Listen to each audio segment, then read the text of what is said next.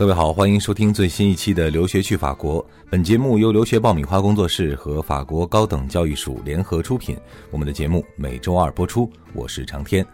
在上一期节目当中呢，给大家介绍了法国的人文社科的教育基本情况。今天呢，给大家说一说法国的工程师教育。法国的工程师教育是在工程师学院中进行的，颁发工程师文凭。在全法共有二百零六所公立和私立的工程师院校，涵盖了所有的工科专业。毕业生获得的工程师文凭是国家文凭，相当于硕士学位，可以继续的注册博士学位。那根据学校不同的性质，文凭可以是全科型的，也可以是专业型的，比如农艺学、化学、生物学、信息科学等。此外，法国还有六所专业的工程师学校，主要面向已经获得工程师文凭的学生、国外工程师文凭的持有者。那学制是两学期，旨在培养某一特定或者专业领域的学生。学习完成之后，学生可以获得专业的工程师文凭。那今天给大家介绍一所法国非常知名的工程师院校。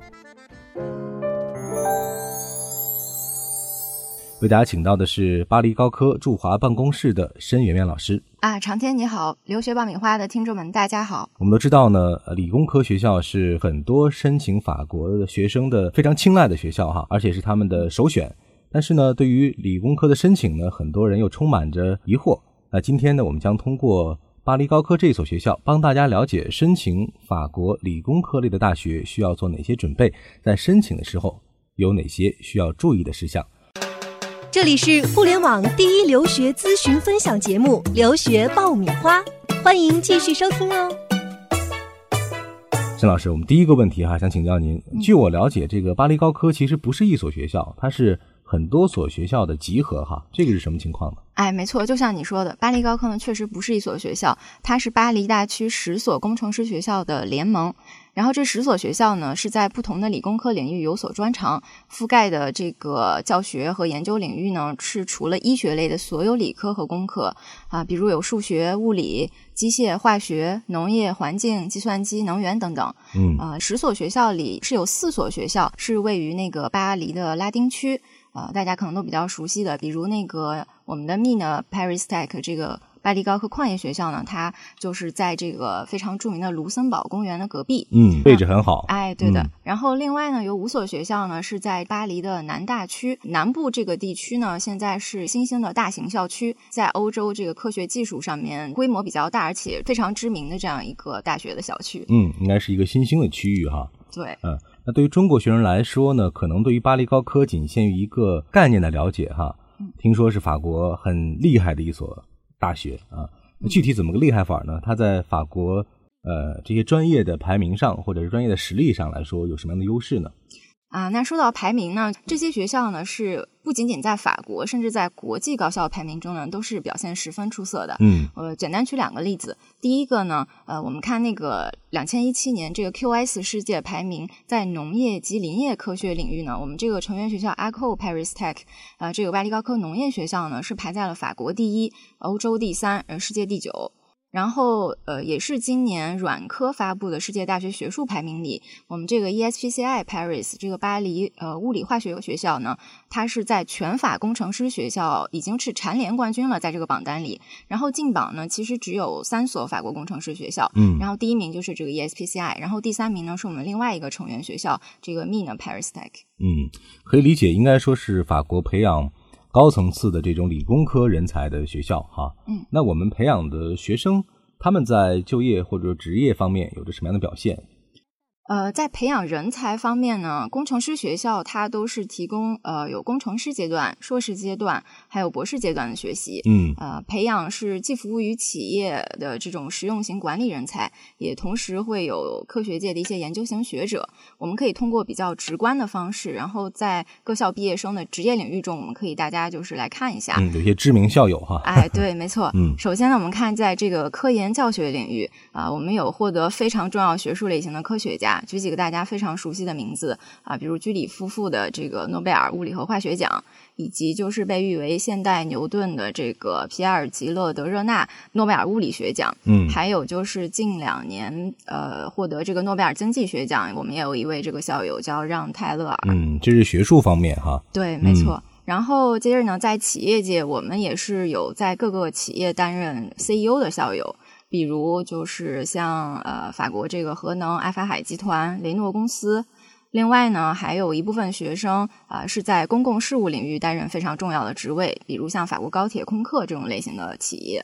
最后呢，还有一批是活跃在创新和创业领域的学生，嗯，比如大家呃现在非常知道的这个领英社交网站，它创始成员之一呢，其实是我们这个呃一所工程师学校毕业的这个学生。嗯，应该说优秀毕业生是遍布了法国很多重要的机构啊和这种企业哈。呃，那对于中国学生来说，了解这所学校更重要的想了解我现在的情况达到什么样的标准，可以来申请巴黎高科。那我们是不是分不同的阶段来简单介绍一下？京大学校对于中国学生的招生情况呢，是可以说是选拔重重。嗯，比如工程师学校，它普遍的这个笔试加面试，尤其是他们非常看重学生在数学、物理，还有一些基础学科方面的这个成绩。我们之前也有一些了解哈，我们目前招生主要针对的是在中国完成了本科阶段就读的这样一些学生。那对于他们来说，在成绩方面是什么样的要求？另外，我们的招生。呃，目前来说是一个什么样的渠道和途径？呃，对于中国大学的本科生来说呢，我们目前的这个招生途径是这个工程师项目。嗯，然后就是说，呃，中国学生呃在大学完成四年的本科学业，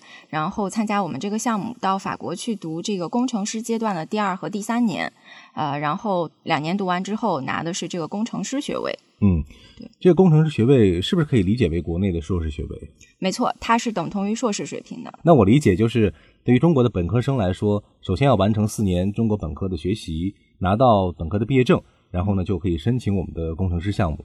呃，对，没错是这样子。但是在申请阶段呢，是他不需要说是已经毕业，他可以是比方说大四在读的学生来就已经开始着手申请。嗯，那么对他的呃，比如说大学期间的成绩啊，或者说语言的成绩，我们有什么样的要求？首先谈到语言方面呢，是没有硬性的要求的，呃，就是学生主要是有一定的这个英语水平就可以了。因为这个整个的这个申请过程呢，是非常的漫长和复杂的，就是学生会经过这个笔试、面试的这种呃几层的筛选，所以在这些过程中呢，我们也是对他这样一个英语的水平或者是法语的水平有这样一个测试，所以不需要学生有一些硬性的向我们提供，比方说呃那种英语考试成绩等等。嗯，这个前期是不用提供。的呃，我们知道，比如说申请美国或者英国的大学，呃，有一个 GPA 的要求，嗯啊，对于他大学期间的平时成绩会有一个要求。那我们对于这个成绩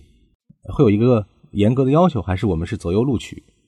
呃，在申请的时候呢，因为考虑到会有接下来的几重选拔，嗯，我们在最初的时候看学生材料的时候，如果学生在校成绩，比如他的 GPA 可以达到八十的话，嗯，他是完全有可能被选拔进入到这个第一轮的笔试环节的，嗯，之后呢，再根据他这个笔试成绩的表现，以及他之前在学校的一些成绩表现，我们都会进行一个综合的考量，嗯，然后最后对他做一个这个录取的意见。也就是说，我们前期是不设门槛，但是后期我们是层层的。来进行这个择优来选拔啊，是的。节目开始我们讲到了巴黎高科其实是十所学校呃集合而成的哈。那学生在申请的时候，他面对的是巴黎高科的一所学校，还是说我？面对这十所学校当中的某一所，去提交申请的。呃，针对这个工程师阶段的学生来说呢，他申请我们这个工程师项目，他是申请所有的成员学校，就是说九所学校。嗯，当然是根据你的专业，还有你之后在这个笔试面试的一些表现，就是每个学校对这个学生会有不同的选择。然后你也可以就是提前做出你自己的一些倾向，还有你的意愿。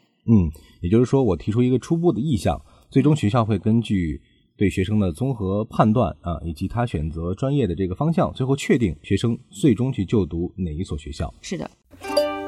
本节目由法国高等教育署和留学爆米花工作室联合出品。法国高等教育署是隶属于法国驻华大使馆的官方机构，致力于为中国学生提供官方法国留学资讯及赴法留学过程中的全程陪伴。了解更多留法信息，欢迎关注全新音频节目《留学去法国》。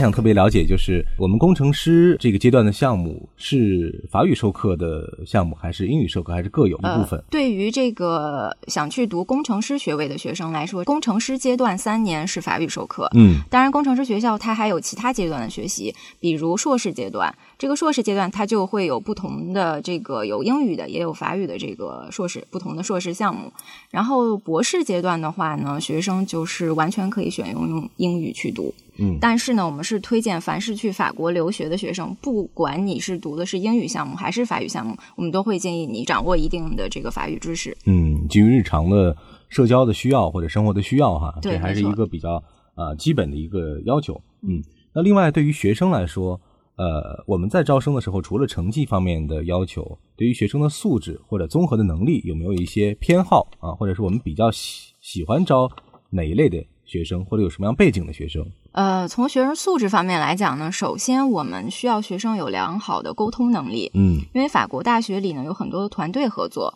啊，有需要共同完完成的项目，有需要一起准备的演讲，所以不错的沟通能力的话，是在团队分工、交友、学习生活中都是十分必须的。嗯，其次呢，我们也非常看重就是呃学生他是是否有开朗的性格，因为你要去适应这种差异。嗯，呃，另外对于理工科学生来说呢，呃，扎实的学业基础水平呢是基础。因为法国的理工教育和中国不是特别相同，呃，他们教学上呢有时候会更加的概念化，嗯，呃，所以需要学生有很强的学科背景来进行消化。呃，另外呢，一些教学也不仅仅局限于课堂，比如他们会通过企业的实习啊、研究室的科研实习等这种实践的方式体现出来。当然，研究室的实习呢，主要是针对今后想去读博的学生，呃，所以呢，就总体来说是需要学生对这些实践性的学习也有一定的兴趣。之前我们也采访过一些呃法国的学校啊，或者说在法国就读的学生，他们也或多或少讲到了一些在法国读书啊的一些感受啊，比如说和国内教学方式的一些不同或者差异。那在您看来，去法国呃读理工科类的学校的话，它的教学方式和学生的学习方式上有着什么样的一些特点？对于这个问题呢，我想就是谈一下，因为现在法国高教它是有这个双轨并行的这个两个体系，嗯啊、这其中呢，从传统的角度来说，精英类的学校它的特点一直是所谓的行业精英教育，意思呢是学校和公企业界的这个密切关系与合作，比如在教学科研领域呢，企业参与度是十分的高。啊，其中包括了企业资助的一些长期讲习，啊，学校和企业的科研项目合作，以及学生必须完成的呃至少六个月的实践实习或者科研实习等等。嗯我在这里也举个例子，比如巴黎高科成员学校之一这个 INSTA，就巴黎高科高等先进技术学校。这个学校呢，它每年差不多有两百名新生啊、但是教课的教研人员呢，仅仅有九十名。哦但是来自企业或者是其他社会部门的讲师呢，却有将近六百五十名。嗯对，所以呢，就呃，顺便呢，也不得不提一下，这个以工程师学校为代表的这种精英体系呢，它的教学是属于通识教育，就是在注重基础学科的同时，社科人文类的教学也是占据了相当的比例。这就使得他之后培养出来的工程师不仅具有科学研究的这种素质，而且具备这种实践管理的能力啊、所以他们这些学生毕业之后，这个就业领域也是十分的广阔，嗯啊、就业层次也是十分的高。那我们回到呃我们面对的这个中国的学生来说，呃，巴黎高科现在每年能招收多少的中国学生呢？呃，从工程师项目来看的话，我们从两千年招生到现在，呃，总共录取了将近一千两百多名中国学生。嗯然后博士项目的话呢，明年是有望突破一百名。嗯，这些学生在巴黎高科他们的适应性怎么样啊？或者说在学校的表现怎么样？呃，表现都是不错。从工程师来看的话，百分之百的学生都是最后拿到了这个工程师的学位。嗯当然，博士学生呢有一部分还在在读，而且就是据我们的这个校友调查来看呢，是有些学生是呃毕业之后就在法国就业或者是创业，嗯有的呢是去其他国家深造，也有的是现在回国，在中国大学里任教，或者是在中国的企业就职。那我们有没有统计过，就是学生毕业之后留在法国啊，或者回国的学生，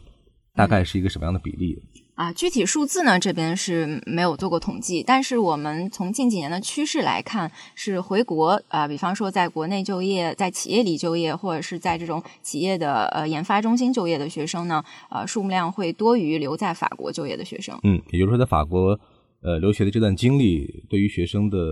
这种竞争力的这种提升啊、让他在回国可能有更好的这种机会和发展哈。嗯前面我们呢是综合的了解了一下巴黎高科啊，还有整个申请的过程当中大家要注意的事项。那最后呢，我们也做。